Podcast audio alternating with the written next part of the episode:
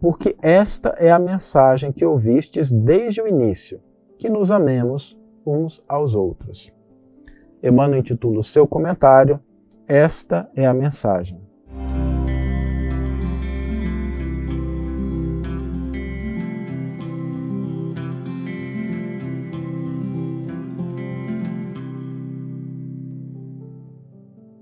Olá, meus amigos, olá, minhas amigas, sejam todos muito bem-vindos. Nós estamos começando mais um Reflexões com Emmanuel. E hoje nós vamos refletir sobre algo que é muito comum nos nossos dias, que é a nossa avidez, o nosso desejo por novidades, por progresso. Às vezes nós buscamos avanços na área da ciência, da tecnologia, das realizações sociais, e tudo isso tem seu valor, tem seu papel. Os avanços são importantes, o progresso é necessário, o conhecimento é fundamental. Agora, nós não podemos ignorar que muitas vezes esses avanços, eles ao invés de trazerem contribuições positivas, eles trazem elementos negativos. Muitas vezes, um avanço que poderia ser utilizado para o bem, para o bem das pessoas acaba contribuindo para problemas, acaba trazendo mais dificuldades, acaba criando situações de diferença, de separação. Quem de nós não se lembra do WhatsApp no grupo da família, naquela época que às vezes as pessoas começam, ao invés de utilizar o recurso, que é extraordinário para que a gente possa estar junto, para que a gente possa saber o que acontece, para que a gente possa compartilhar coisas boas, mas aquilo vira um ambiente para que nós nos digladiemos com as outras pessoas, que a gente entre em conflito. E se a gente for analisar as tecnologias de uma forma geral, todas elas às vezes se prestam para coisas muito positivas, necessárias e importantes, mas às vezes o mau uso leva a situações deletérias e problemáticas. Acontece que na essência de todas essas realizações, novamente importantes, necessárias, nada de errado com elas, nós precisamos avançar, mas na essência do uso adequado, do compromisso com a realização de algo positivo, existe uma mensagem que é uma mensagem imortal e que às vezes nós nos esquecemos dessa mensagem.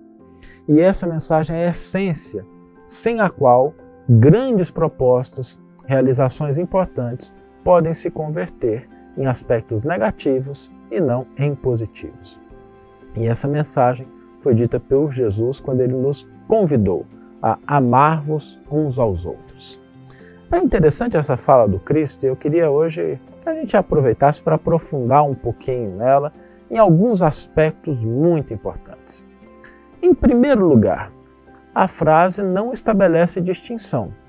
Ela não fala assim, ó, amar aqueles que torcem para o mesmo time de futebol, amar aqueles que votam no mesmo partido político, amar aqueles que pensam como você. Não, ela não estabelece distinção. Ela diz simplesmente: amai-vos uns aos outros. Ou seja, a postura do amor, do amor legítimo e verdadeiro, ela não exclui ninguém. Ela não afasta, não cria diferenças. As pessoas são diferentes, mas isso não nos impede de amá-las. E a gente vem para o segundo ponto importante. Quando a gente fala de amor, é preciso reconhecer que o amor ele se expressa de diferentes formas em diferentes contextos. A maneira como a gente ama um filho não é a mesma maneira como a gente ama um esposo, um pai, uma mãe, um amigo. A maneira que a gente ama um colega de trabalho não é a mesma maneira que a gente ama uma pessoa que às vezes nós temos diferenças em relação aos nossos ideais, aos nossos princípios. Quando a gente fala de amor, nós não estamos falando de uma conduta que seja uma conduta igual perante todas as pessoas.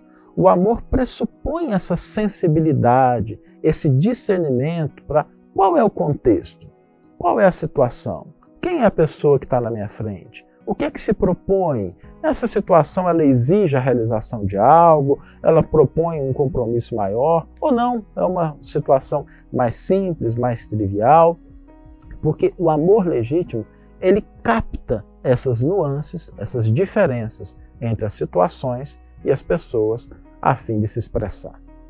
O terceiro elemento é que o amor ele não condiz com negligência e nem com a gente se mancomunar com o erro, com o equívoco. Quando a gente fala de amor verdadeiro e legítimo, o amor ele não cede espaço a essas coisas. Ele não é negligente. O amor às vezes estabelece limites, ele impõe regras, ele delimita condições. Por exemplo, vamos pegar um exemplo bem do dia a dia. Eu tenho meu filho Arthur, de 5 anos, em casa. Às vezes o Arthur, a gente está ali na cozinha, conversando. O Arthur entra ali e começa a mexer nas gavetas, pega um objeto pontiagudo que ele acha bonito e fala assim: Eu vou brincar com isso aqui. O que, que a gente, como pai, faz? Você olha e fala assim: Nossa, meu filho, você vai ser muito feliz, você está alegre brincando com isso, então deixa. Obviamente que não. Qualquer pai, mãe, cuidador, zeloso, vai lá e vai tirar o objeto da mão da criança.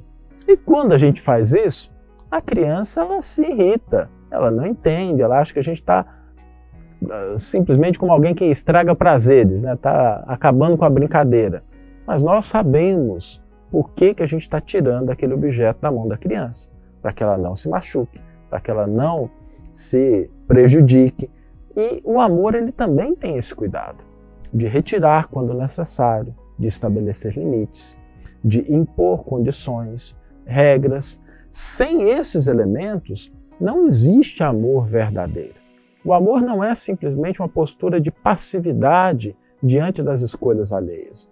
O amor é uma possibilidade de contribuição, de auxílio, e isso às vezes requer que nós assumamos o papel em que nós estamos investidos pela vida.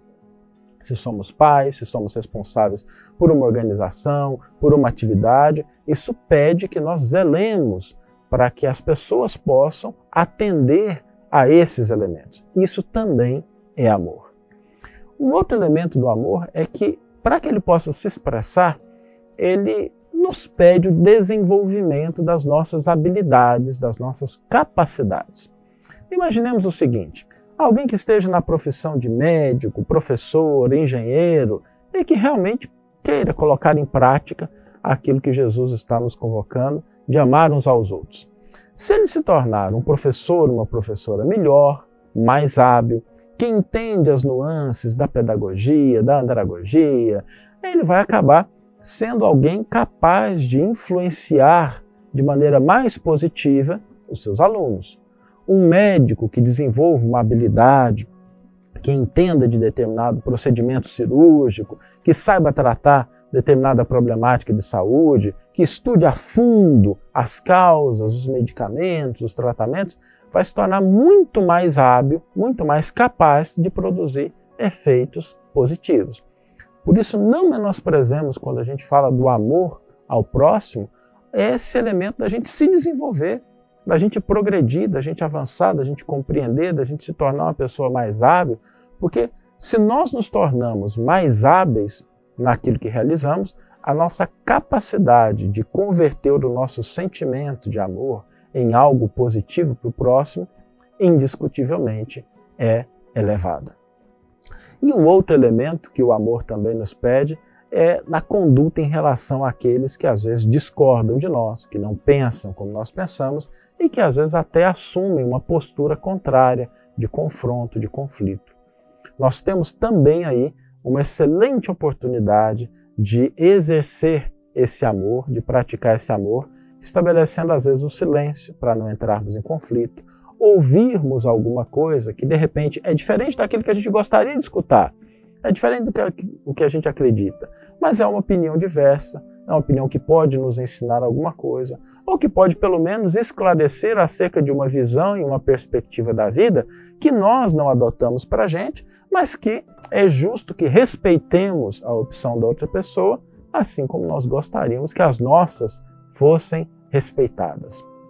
Então, quando nós pensamos na atualidade, muitos dos problemas que nós vivenciamos em relação às convivências, à concretização, ao direcionamento dos recursos e potenciais que nós temos, está relacionado a gente esquecer dessa mensagem fundamental de amarmos uns aos outros, como Jesus nos recomendou, mas tendo em vista esse amor mais maduro, entendendo o que ele significa em profundidade, que não é só aquele sentimento piegas, a gente dizer que ama as pessoas, ok, faz parte, mas é a gente avançar um pouco na compreensão desses elementos que fazem com que o amor realmente se converta em algo positivo.